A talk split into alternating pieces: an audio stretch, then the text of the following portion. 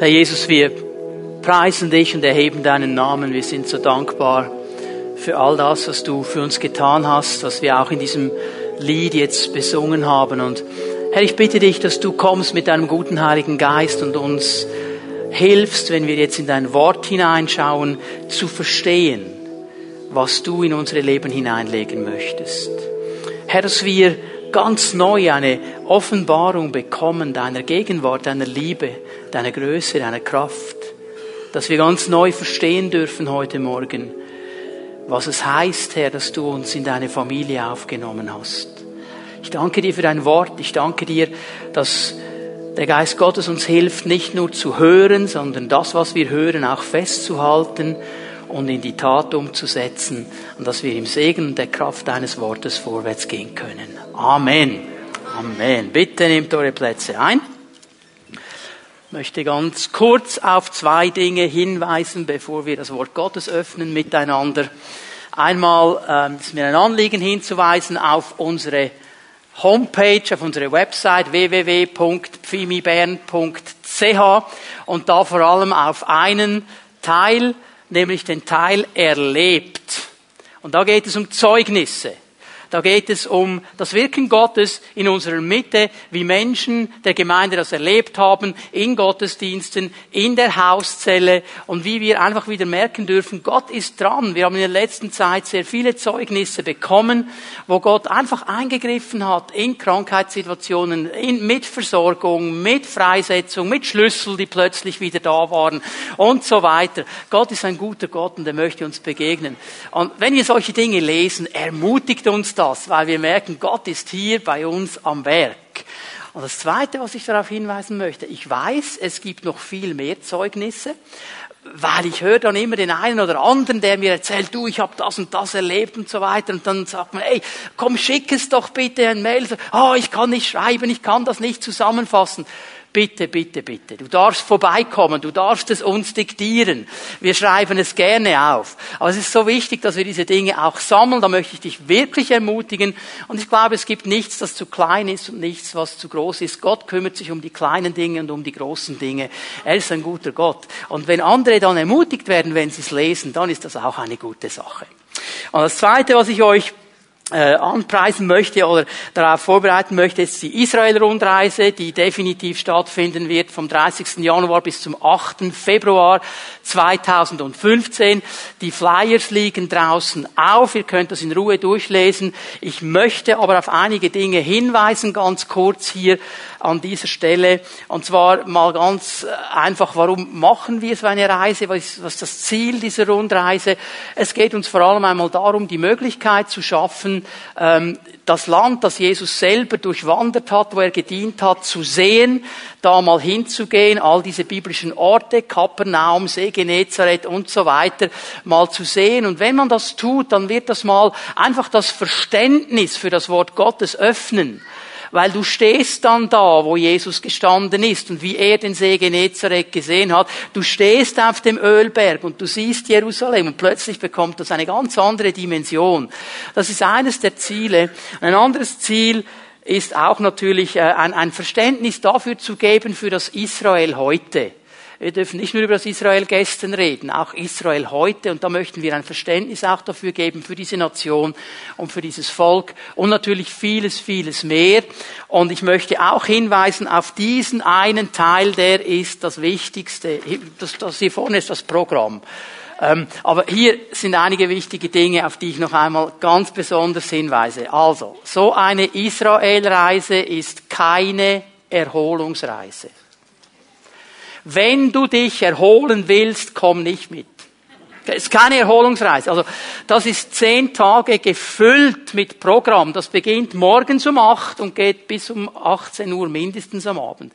Also, wir wollen in diesen zehn Tagen so viel wie möglich auch sehen. Also, wenn du dich erholen willst, das ist nicht der richtige Ort.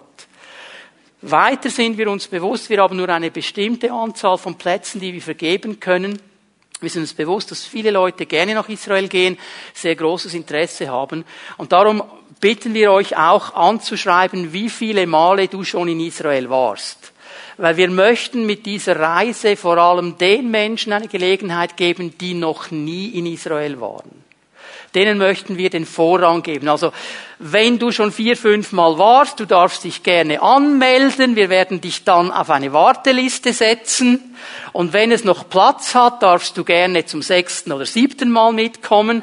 Wenn aber die Plätze gefüllt sind, dann bitten wir dich um Verständnis, dass wir denen den Vorrang geben möchten, die noch nie da waren und gerne zusammen mit anderen Pfimianern das erleben möchten. Ich bin überzeugt davon, dass es eine bereichernde Sache sein wird und dass es unser Verständnis auch des Wortes Gottes in starker Weise äh, einfach verbreitern wird. Da. Nimm den Flyer mit, bete darüber, melde dich an. Ich freue mich schon jetzt auf diese Zeit. Und jetzt gehen wir zum Wort Gottes. Das ist viel wichtiger als alles andere.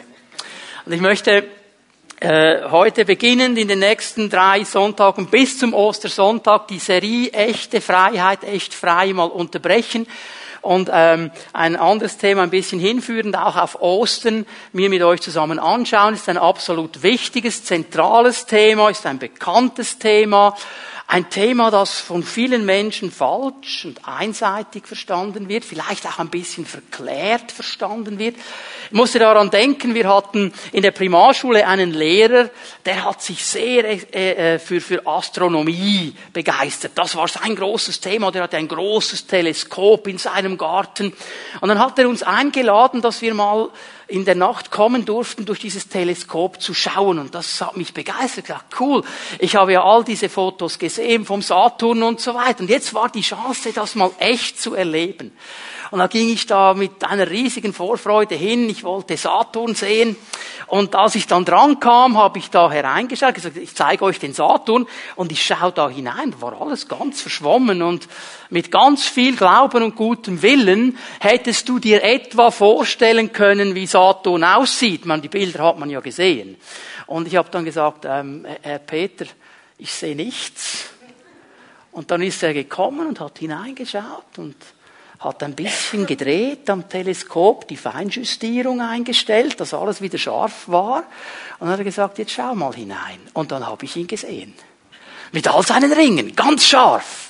Und bei diesem Thema heute Morgen habe ich manchmal so den Eindruck, auch Menschen, die schon länger mit Jesus unterwegs sind, die haben das Teleskop nicht ganz sauber eingestellt. Da sind gewisse Dinge noch nicht so ganz biblisch scharf, wie sie eigentlich sein sollten.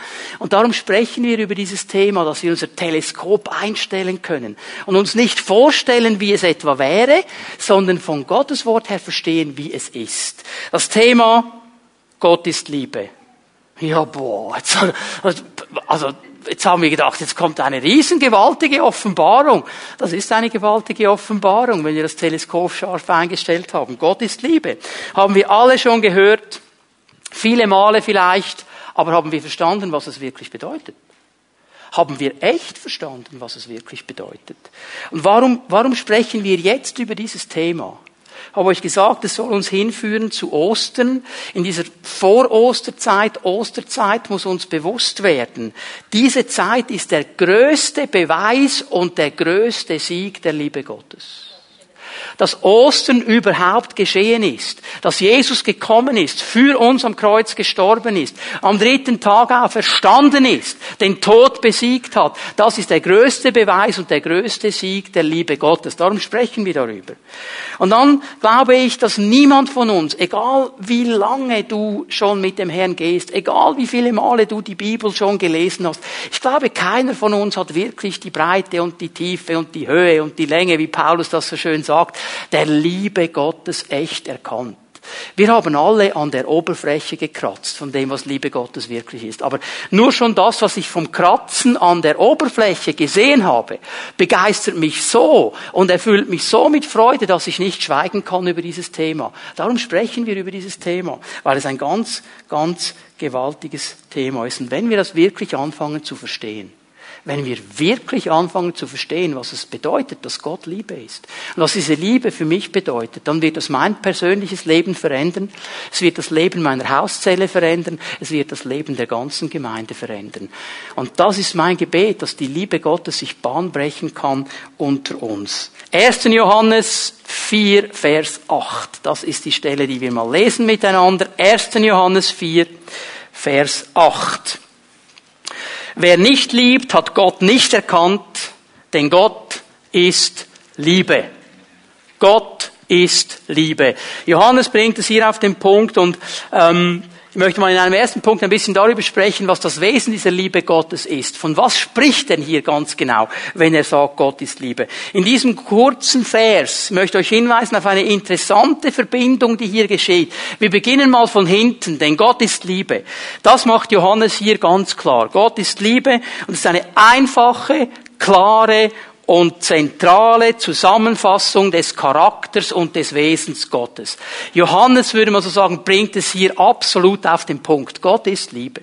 Aber interessant ist, dass er im ersten Teil des Verses diese Verbindung aufzeigt.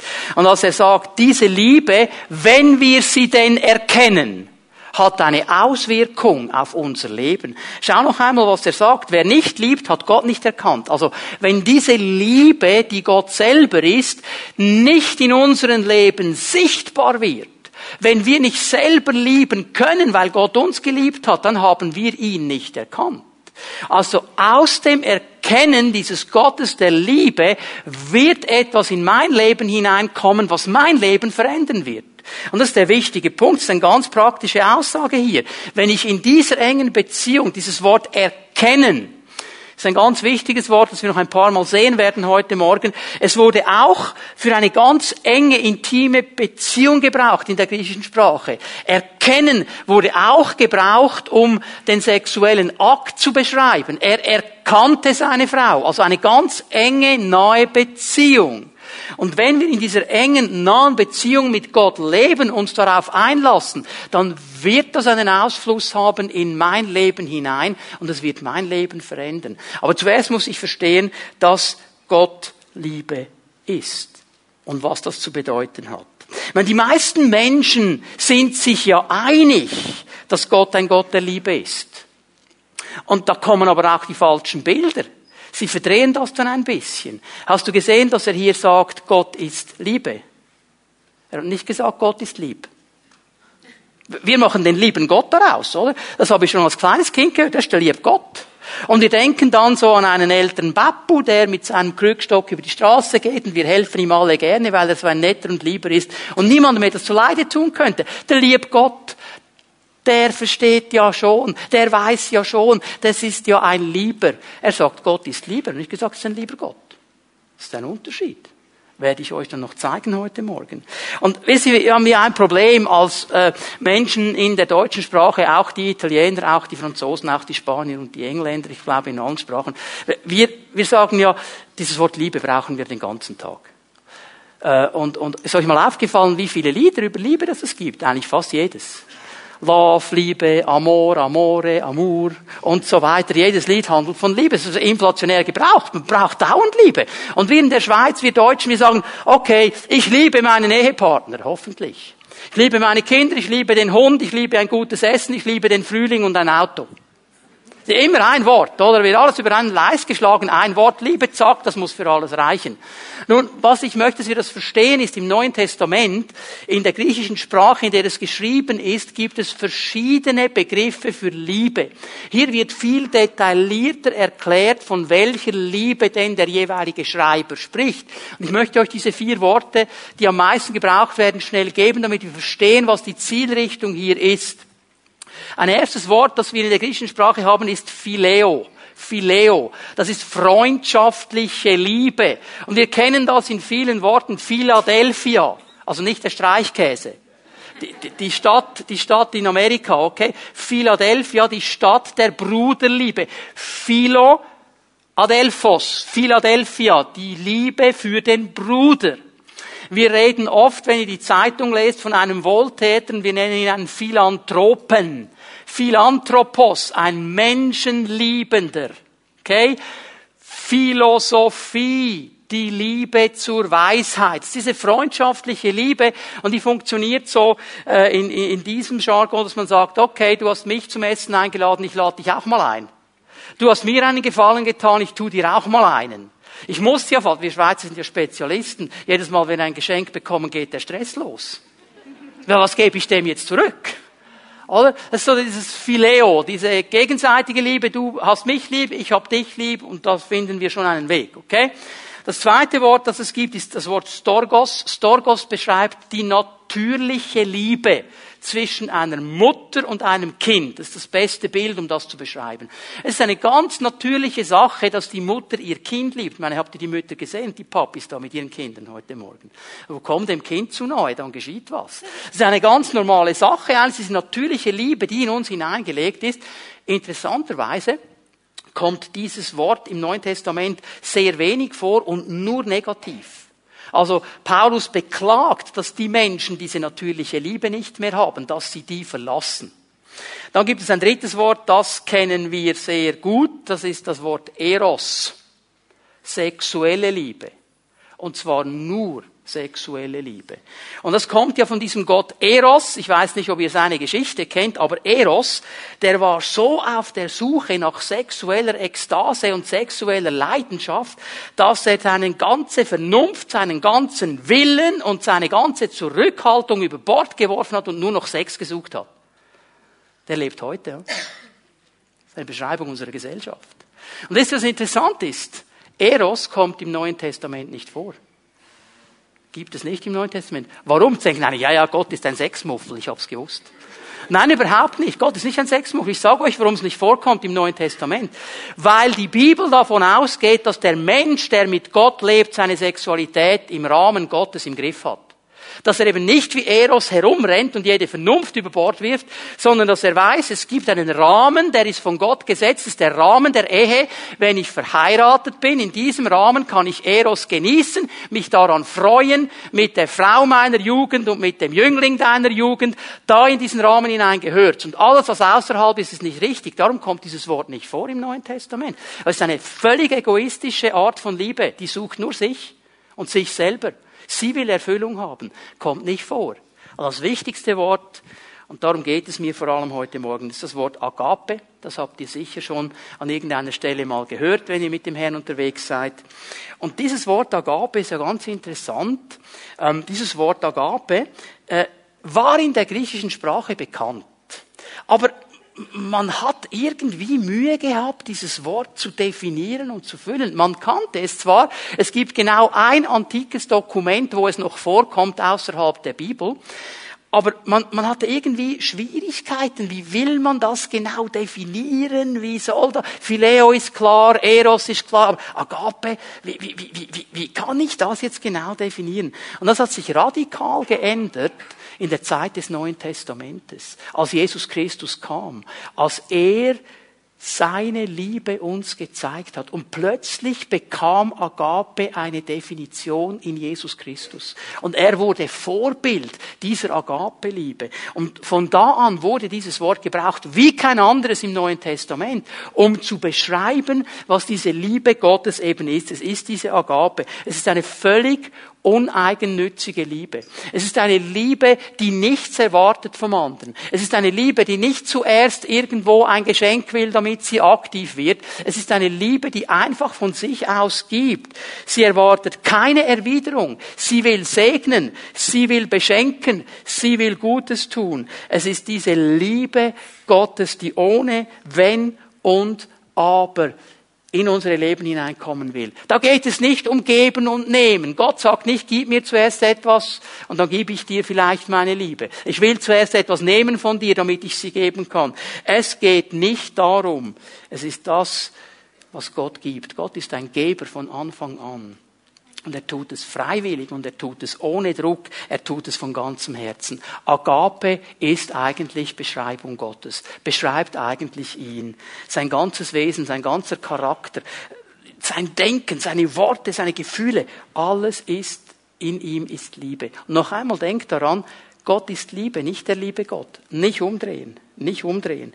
Gott ist Liebe. Und jetzt denken wir, boah, diese Agape-Liebe ist ja genial. Was wir eben nicht verstehen. Und hier brauchen wir die Justierung des Teleskops. Wir denken, ja, das ist ja absolut ohne Konsequenzen. Einfach genial. Der liebt einfach. Ich möchte euch auch zeigen heute Morgen, dass die Agape-Liebe Gottes Konsequenzen hat. Die hat auch Konsequenzen. Menschen in unserer Zeit, sehr oft höre ich das, die sehen diese Liebe als ein Freipass. Ja, also, äh, Liebe ist Gott, kann denn die Liebe falsch sein? Und wenn da irgendwo Liebe, da kann ein Pädophiler kommen und sagen, jetzt hatte ich Sex mit einem Achtjährigen. Dem hat das Spaß gemacht und ich habe ihn ja lieb. Ist doch gut, oder? Gott ist doch Liebe. Oder die Liebe zwischen den Geschlechtern, gleichgeschlechtlich. Ist doch Liebe drin. Hör mal, Gott hat nicht Adam und Erich geschaffen. Er hat Adam und Eva geschaffen. Das ist sein Plan. Das ist sein Weg. Darum geht es. Das kann sich alles mit Liebe definieren. Ist ja gut, ist ja gut, ist ja alles Liebe. Das kannst du vergessen. Das sieht die Bibel so nicht. Er ist Liebe. Jede gute Gabe, die er dir gibt oder auch nicht gibt, kommt aus dieser Liebe. Manchmal gibt uns Gott nicht, weil er uns liebt.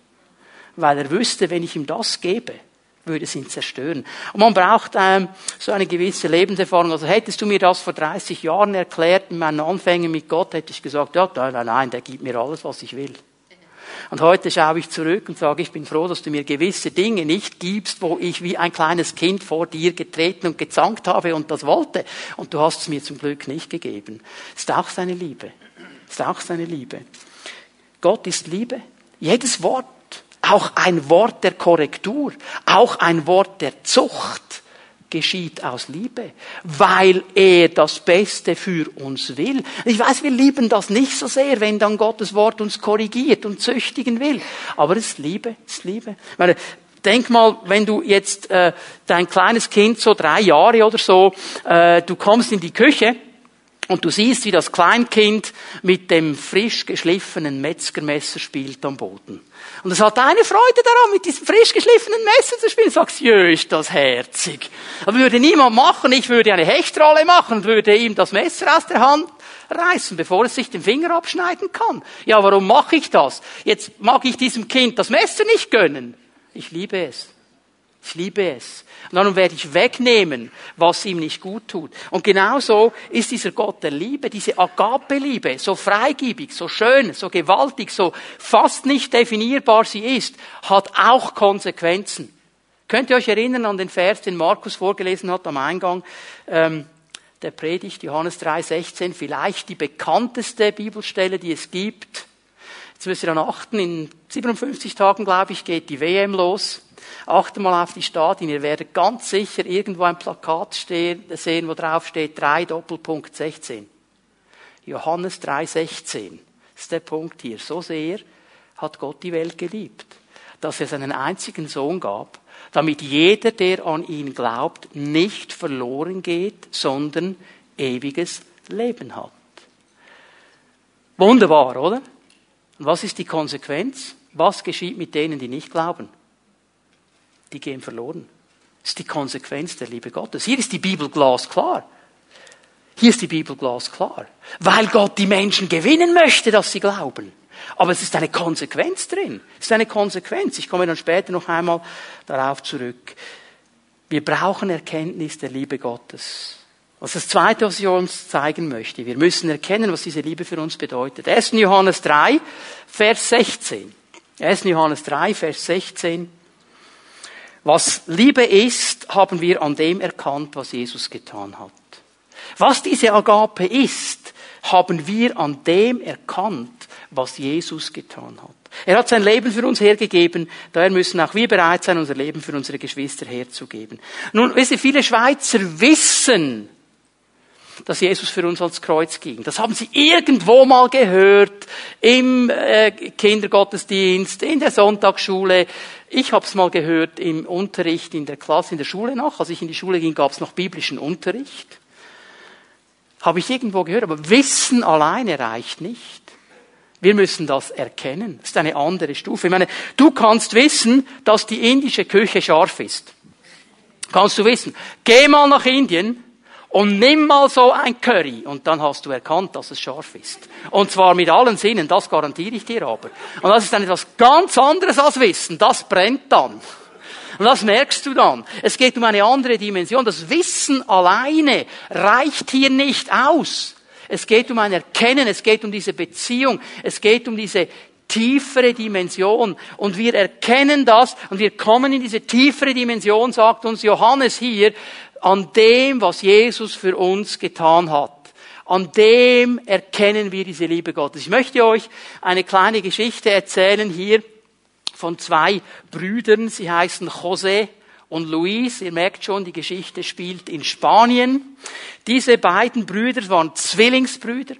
Du konntest sie von außen nicht auseinanderhalten. Das waren Zwillinge, echt jetzt, also ich hatte mal so Zwillinge in der Klasse, äh, die haben wir nicht auseinandergekannt. Wir haben die nicht. Die sahen genau gleich aus, haben sich gleich bewegt. Also die konntest du nicht auseinanderhalten. Und dieser Jose und dieser Luis, die waren auch so Zwillingsbrüder. Von außen konntest du keinen Unterschied feststellen. Die lebten, lebten in den Pyrenäen außerhalb eines Dorfes. Ihre Eltern sind früh gestorben. Sie haben den Bauernhof geerbt und haben auf diesem Bauernhof ähm, gelebt. Und obwohl sie sich äußerlich so ähnlich waren, waren sie innerlich grundverschiedene Menschen, in ihrem Charakter, in ihrer Lebensführung völlig verschiedene Menschen. Jose auf der einen Seite, er hat Jesus früh kennengelernt. Er hat die Bibel gelesen, er hat gebetet, Jesus gesucht, er wollte mit all seiner Kraft so leben, wie Gott das wollte, was er in der Bibel sah. Er war zusammen mit seinen Geschwistern in der Gemeinde und hat am Sonntag die Gottesdienste besucht. Er war einfach da und wollte sein Leben leben, wie Gott das ihm sagt. Auf der anderen Seite Luis. Louis wollte nichts wissen von all diesen Dingen. Louis war ein Säufer, ein Alkoholiker, ein Dieb, ein Betrüger, ein Kartenspieler, er hat all das gemacht, um Leute über den Tisch zu ziehen. Louis war verhasst in der ganzen Stadt. Er hat gewusst, dem darfst du nie zu nahe kommen. Und haben diese beiden Brüder äußerlich so ähnlich, innerlich so verschieden, auf diesem Bauernhof miteinander gelebt. Und eines Abends konnte José nicht schlafen weil Luis war noch nicht nach Hause gekommen, sogar für seine Verhältnisse war er noch nicht da, war es schon spät und er hat sich Sorgen gemacht, er ging umher schaute aus dem Fenster hinaus, hat Ausschau gehalten nach seinem Bruder. Und plötzlich hört er Stimmen, hört einen Mob, hört einen riesen, riesen Geschrei. Und plötzlich steht Louis da in dem, im Wohnzimmer drin, vom, mit Blut verschmiert, seine ganzen Kleider zerrissen. Und er sagt zu seinem Bruder Jose, ich habe im Suff jemanden getötet, der hat mich blöd angemacht, ich habe ihn totgeschlagen. Und die haben das alle gesehen. Und die verfolgen mich. Und die wollen mich festnehmen. Louis, Jose, ich weiß nicht, was ich machen soll. Jose schaut ihn an, zieht seine Kleider aus und sagt, Luis, schnell, nimm meine Kleider, geh zur Hintertür raus, hau ab durch die Hintertür, geh, geh einfach. Und Luis wusste gar nicht, was ihm geschieht. Er schnappt diese Kleider, rennt zur Hintertür heraus. In der Zwischenzeit hat Jose die Kleider seines Bruders angezogen. Die Leute stürmen in dieses Wohnzimmer hinein und sie nehmen ihn fest. Das ist er, der Säufer, wir sehen es, wir nehmen ihn fest. Sie haben ihn gefesselt, geknebelt, haben ihn vor Gericht gezogen, haben ihn verhört. Er hat kein Wort gesagt. Er hat kein Wort gesagt. Er hat seinen Mund nicht geöffnet. Die Ankläger, die Richter, die waren sich ziemlich schnell klar. Wir sehen es, er ist's, wir haben es gesehen, er hat ihn umgebracht, er war besoffen, er hat ihn gekillt, wir haben zugeschaut, der muss die Strafe haben.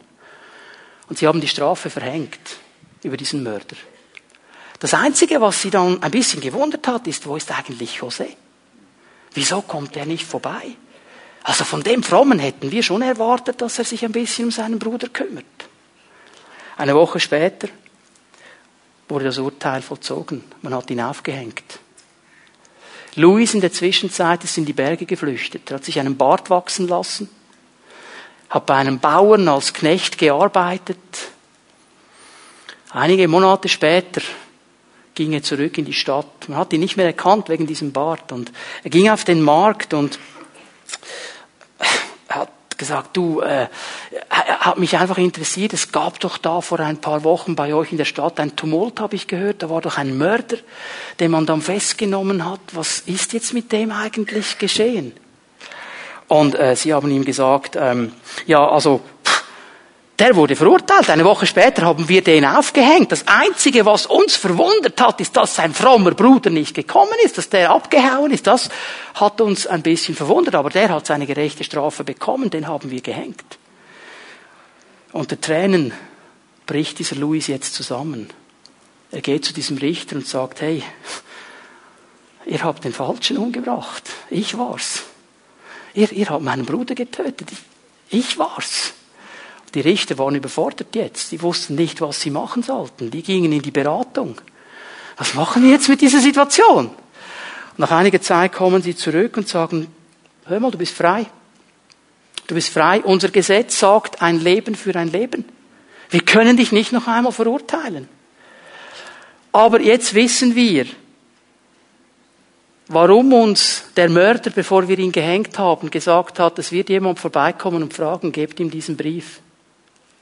Und sie geben ihm diesen Brief. Und Luis öffnet den Brief. Und in diesem Brief steht Folgendes. Luis, mein geliebter Bruder, ich habe mein Leben für dich gegeben.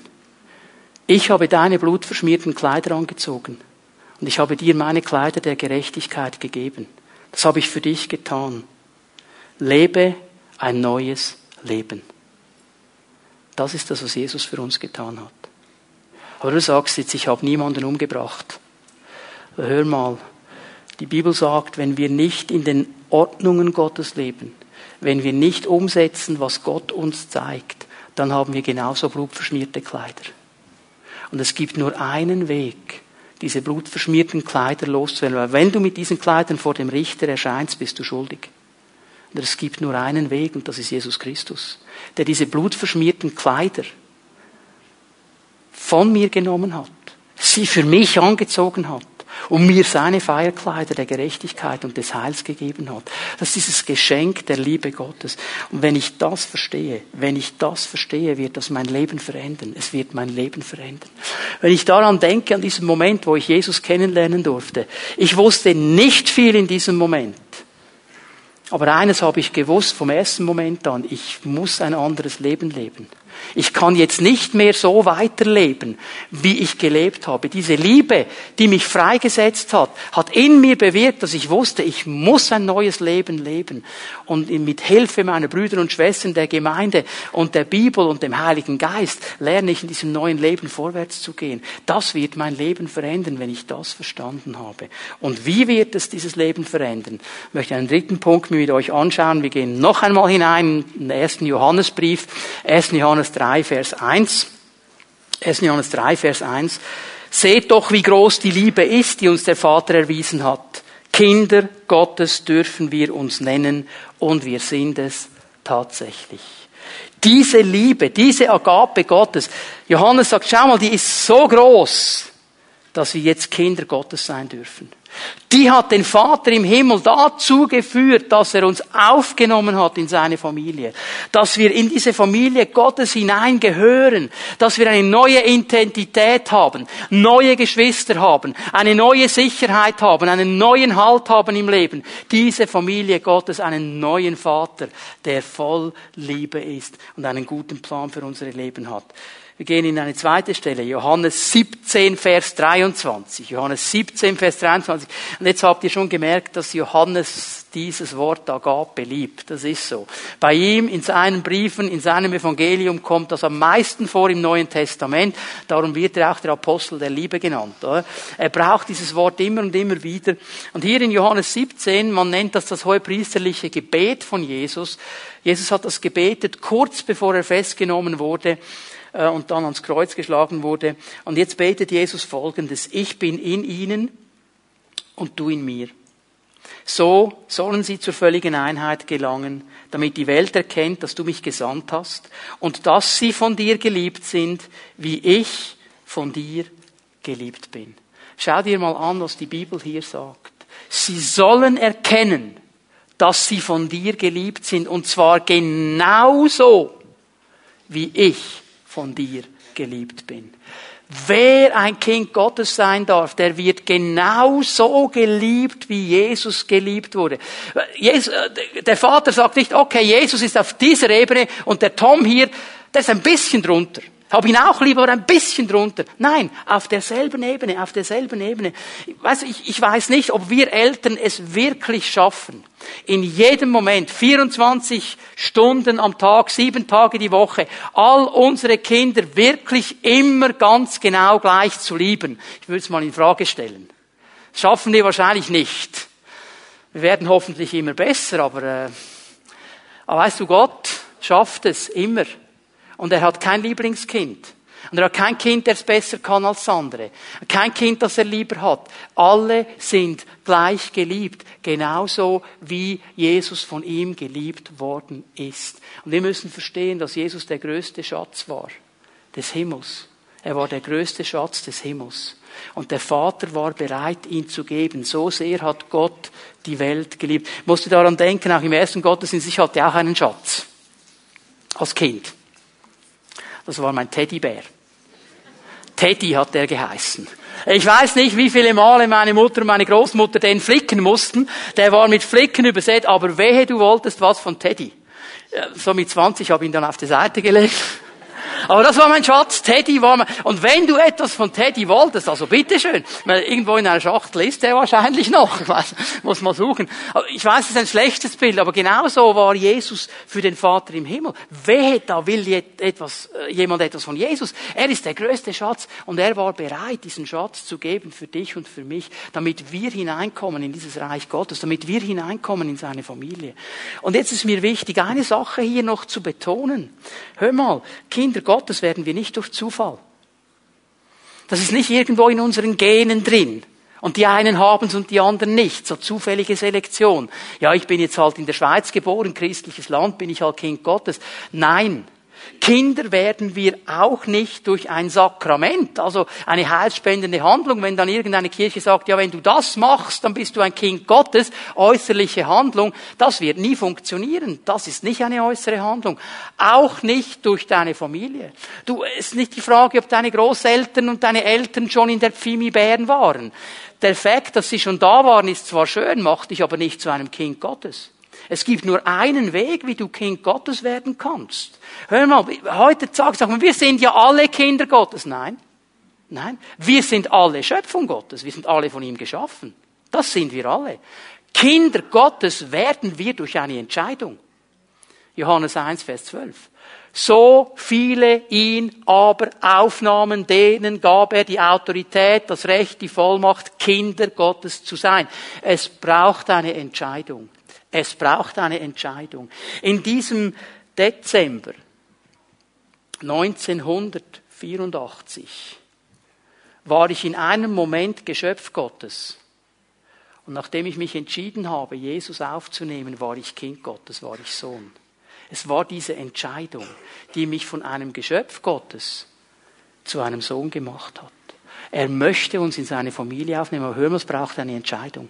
Und ich möchte dich ermutigen, dass du heute Morgen diese Entscheidung triffst, dass du diesen Gott der Liebe einlädst in dein Leben, dass er seine Liebe in dein Leben hineinlegen kann. Und noch einmal, ich möchte es einfach immer wieder betonen, damit wir unser Teleskop scharf stellen. Die Liebe Gottes hat Konsequenzen. Für Jesus hat es eine knallharte Konsequenz. Er ging nämlich ans Kreuz und ist für mich gestorben. Er hat den Tod auf sich genommen, aus Liebe. Für ihn war es diese Konsequenz. Und für mich war es die Konsequenz, dass ich frei geworden bin, dass ich Vergebung bekomme bekommen habe, dass ich erlöst bin, dass ich in seiner Familie leben kann, dass ich eine neue Chance bekommen habe, noch einmal durchzustarten. Liebe Gott, das hat immer Konsequenz. Und jetzt möchte ich in den letzten paar Minuten, die wir haben, mit euch zusammen noch einmal eine ganz wichtige Bibelstelle, einen Abschnitt mir anschauen. Römer 8, Vers 31. Jetzt lassen wir Paulus auch mal zu Wort kommen. Also einfach, dass ihr seht, es ist nicht nur Johannes, der von der Agape spricht, auch Paulus hat hier einiges dazu zu sagen. Ähm, 1. Korinther 13 klickt jetzt vielleicht bei dem einen oder anderen auch schon auf, kannst du dann zu Hause in Ruhe noch lesen, ist auch eine gute Definition der Liebe. ich möchte hier mal Römer 8 ab Vers 31 mit euch zusammen lesen. Was können wir jetzt noch sagen, nachdem wir uns das alles vor Augen gehalten haben? Paulus hat hier den Römern über einen längeren Zeitabschnitt erklärt, was Jesus getan hat. Über längere Verse hinweg hat er ihnen gesagt, das hat Jesus getan. Er kommt jetzt zum folgenden Schluss. Hey, äh, wenn wir das alles uns vor Augen malen, was können wir dann noch sagen? Gott ist für uns. Er ist für uns. Gott ist nicht gegen dich. Gott ist für dich. Wer kann uns da noch etwas anhaben? Hey, wenn Gott für uns ist, wer kann uns noch etwas anhaben? Wer kann gegen uns sein? Gott ist für uns. Hör mal, Gott ist für dich. Sag das mal deinem Nachbarn. Gott ist für dich. Er hat ja, Vers 32, nicht einmal seinen eigenen Sohn verschont, sondern hat ihn für uns alle hergegeben, wird uns dann zusammen mit seinem Sohn nicht auch alles andere geschenkt. Gott hat nicht nur von Liebe gesprochen. Er hat nicht nur über Liebe geschrieben. Er hat nicht einfach ein Liebeslied, komponiert und das dann gesungen. Love is in the air. Das, versteht ihr? Das hat Gott nicht gemacht. Ich kann ja den ganzen Tag von Liebe singen und ein Stinkstiefel sein. Voller Hass kann ich alles. Gott hat nicht nur von Liebe geredet. Gott hat Liebe gezeigt. Er hat seinen Sohn gegeben, damit wir in ihm, hast du gelesen, was da steht? zusammen mit seinem Sohn. Den größten Schatz, den er hatte, hat er gegeben. Ja, wie wird er uns dann nicht alles andere auch schenken? Alles, was wir brauchen. Nicht alles, was wir wollen, aber alles, was wir brauchen. Um ein Leben zu leben, das ihn ehrt und ihn groß macht. Lesen mal hier weiter in diesem Abschnitt. Vers 33. Wer wird es noch wagen, Anklage gegen die zu erheben, die Gott erwählt hat? Gott selbst erklärt sie ja für gerecht. Keine Anklage. Keine Anklage. Gott hat uns für gerecht erklärt. Hier soll keine Anklage mehr sein. Vers 34 nehmen wir hier noch dazu. Ist da noch jemand, der Sie, die Kinder Gottes, verurteilen könnte? Jesus Christus ist doch für sie gestorben. Mehr noch, er ist auferweckt worden und er sitzt an Gottes rechter Seite und tritt für uns ein. Hör mal, Paulus sagt es ja am Anfang dieses Kapitels. Es gibt keine Verdammnis für die, die in Christus Jesus sind. Es gibt keine Verdammnis für Menschen, die zu Gott gehören. Verdammnis will uns fertig machen. Verdammnis will uns klein machen. Verdammnis will uns vorheben den ganzen Tag, was nicht stimmt und was nicht in Ordnung ist. Verdammnis verdammt. Für Menschen in Christus gibt es keine Verdammnis. Und jetzt lass mich doch noch schnell das Teleskop justieren. Weil einige ver verwechseln dann das. Was es aber gibt für Kinder Gottes ist Überführung. Überführung. Der Heilige Geist wird uns nie verdammen. Er wird uns nicht verdammen, aber er wird uns überführen. Der kommt dann vielleicht und sagt, also Reto, was du da gemacht hast, das war nicht in Ordnung. Aber jetzt komm, ich nehme dich an der Hand, ich führe dich, wir werden das jetzt in Ordnung bringen, ich vergebe dir, du gehst hin, entschuldigst dich und dann überführe ich dich vom falschen Weg auf den richtigen Weg. Das ist das, was der Heilige Geist tut. Ich weiß, das lieben wir auch nicht unbedingt, aber es geschieht aus Liebe. Weil er weiß, wenn ich den Reto auf dem falschen Weg land, lasse, dann landet er irgendwo im Dreckloch und das will ich doch nicht, das ist mein Kind. Verstehen wir? Überführung ja, Verdammnis nein. So viele Christen leiden unter Verdammnis. Hör mal, das kommt nicht von Gott, das kommt vom Teufel. Der Heilige Geist wird uns überführen. Es gibt keine Verdammnis für die, die in Christus Jesus sind. Und jetzt geht er weiter, Vers 35. Was kann uns da noch von Christus und seiner Liebe trennen? Was kann uns trennen von dieser Liebe? Sagt, ah, wie komme ich denn an diese Liebe? Erstens mal, entscheide dich für Jesus, dann kommst du an diese Liebe. Und wenn du da mal da bist, dann musst du wissen, es kann dich nichts trennen von dieser Liebe. Not, Angst, Verfolgung, Hunger, Entbehrung, Lebensgefahr, Schwert des Henkers. Paulus macht hier einfach mal so eine Aufzählung, sagt, das kann uns alles nicht trennen. Und wisst ihr, was, was ich am Wort Gottes liebe? Was ich am Wort Gottes liebe, was manchmal bei den charismatischen Überfliegern ein bisschen zu kurz kommt. Die sagen, ja, wenn du mit Jesus unterwegs bist, dann bist du immer happy, dann ist immer alles cool, dann ist immer alles Roger. Und wenn es nicht happy ist und wenn es nicht gut ist, dann stimmt etwas in deinem Leben nicht. Lies mal Paulus. Lies mal Vers 37, was er hier sagt, der Paulus. Und wenn einer Charismatiker war, dann er. Und doch in all dem, ja in was allem, in der Not, in der Entbehrung, in und so weiter. In all diesen Dingen, in all diesen Dingen tragen wir einen überwältigenden Sieg davon durch den, der uns so sehr geliebt hat. Das ist der Punkt. Er sagt nicht, diese Dinge gibt es nicht, wenn du mit Jesus bist, aber er sagt, du kannst sie überwinden, wenn du mit Jesus lebst. Du kannst Sieger sein. Und dieses Wort hier, Paulus, ich, ich spüre so richtig, wie der nicht mehr wusste, wie kann ich das denen noch erklären? Der wusste nicht mehr, was er noch für Worte. Hier hat er ein Wort erfunden, das gab es vorher gar noch nicht. Er hat hier zwei griechische Worte zusammengelegt und die neue Genfer Übersetzung hat es dann mit überwältigendem Sieg Sieg äh, übersetzt. Das kann man eigentlich gar nicht übersetzen. Also das beste Bild wäre vielleicht, äh, wenn du 1,70 Meter springen musst, um die Goldmedaille zu gewinnen, dann kannst du, nimmst du Anlauf und du springst einfach mal locker aus dem Stand 2,50 Meter, weil Jesus da hinten noch ein bisschen mithilft, okay? Das wäre der überwältigende Übersieg. Das ist viel, viel mehr, als wir uns nur vorstellen können. Also nicht so knapp davon, sondern weit, weit drüber. Warum? Durch den, der uns so sehr geliebt hat. Durch diese Liebe Gottes. Und Paulus will uns klar machen, ich bin überzeugt, weder Tod noch Leben. Also weder etwas im Diesseits noch im Jenseits. Weder Engel noch unsichtbare Mächte, ob ich sehe oder nicht. Weder Gegenwärtiges noch Zukünftigen. Alles, was mal war, meine ganze Geschichte, meine ganze Biografie, alles, was noch kommen könnte, keine gottfeindliche Kraft, weder hohes noch tiefes noch sonst irgendetwas in der ganzen Schöpfung. Weißt du, hier hat er einen Rundumschlag gemacht. Es gibt Dinge in der Schöpfung, die haben wir auch noch nicht erkannt. Und wenn wir mal vergleichen, stand äh, Paulus hier, stand heute, da haben wir schon viel, viel mehr erkannt. Er sagt, egal was noch kommt, alles in der ganzen Schöpfung. Auch wenn es hier noch ein Insekt gibt und einen Käfer und eine Bakterie, die wir heute noch nicht erkannt haben, kann dir alles nichts anhaben. Kann dich nicht trennen von der Liebe Gottes, alles was noch kommen wird, weil diese Liebe Gottes stärker ist als alles andere. Als alles andere. Und wenn ich das erkenne, nicht nur wissen, erkennen, wenn ich das erkenne, wird es mein Leben verändern und ich werde ein anderes Leben leben. Und eben das ist das, was Jesus uns anbietet heute Morgen. Gott ist Liebe. Er ist nicht der liebe Gott, er ist Liebe. Und er hat einen wunderbaren Plan. Und wir dürfen heute Morgen uns auf diese Liebe einlassen. Da möchte ich euch bitten, dass wir miteinander aufstehen. Wir bitten, dass Jette mit ihrem Team noch einmal nach vorne kommt. Wir werden noch einmal ganz kurz miteinander in die Gegenwart Gottes gehen. Und während wir uns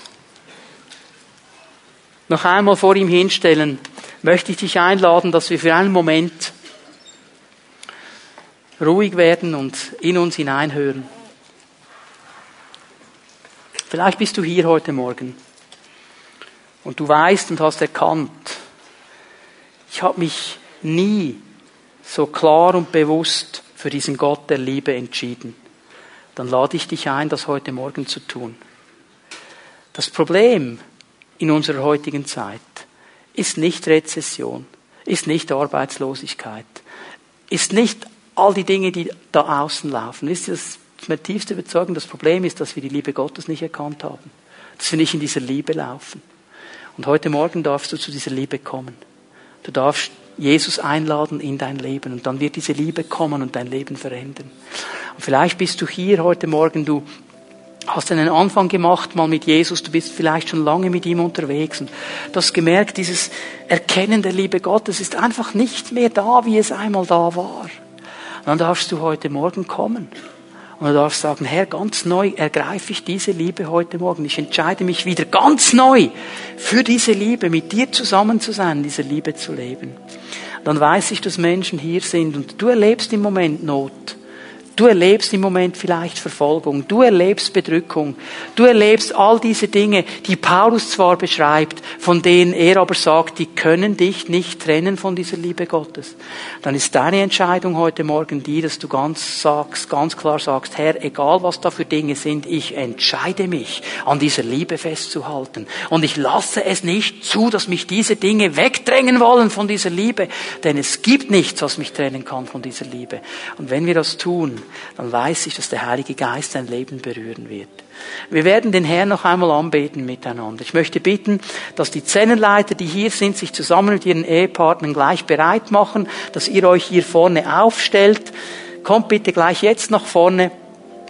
Wir werden Jesus noch einmal anbeten und dann lade ich dich ein, wenn du eine Entscheidung treffen möchtest, in welche Richtung auch immer, kommst du einfach hier nach vorne, geh zu einem dieser Leiter, die werden gerne mit dir beten. Du kannst ihm sagen, hey, ich habe mich noch nie für Jesus entschieden, ich möchte das machen heute Morgen. Sagst, hey, ich habe dieses Problem, ich möchte, dass die Liebe Gottes da hineinkommt. Und die werden beten. Und der Heilige Geist wird dein Leben berühren und die Liebe Gottes wird sich bahnbrechen in dir.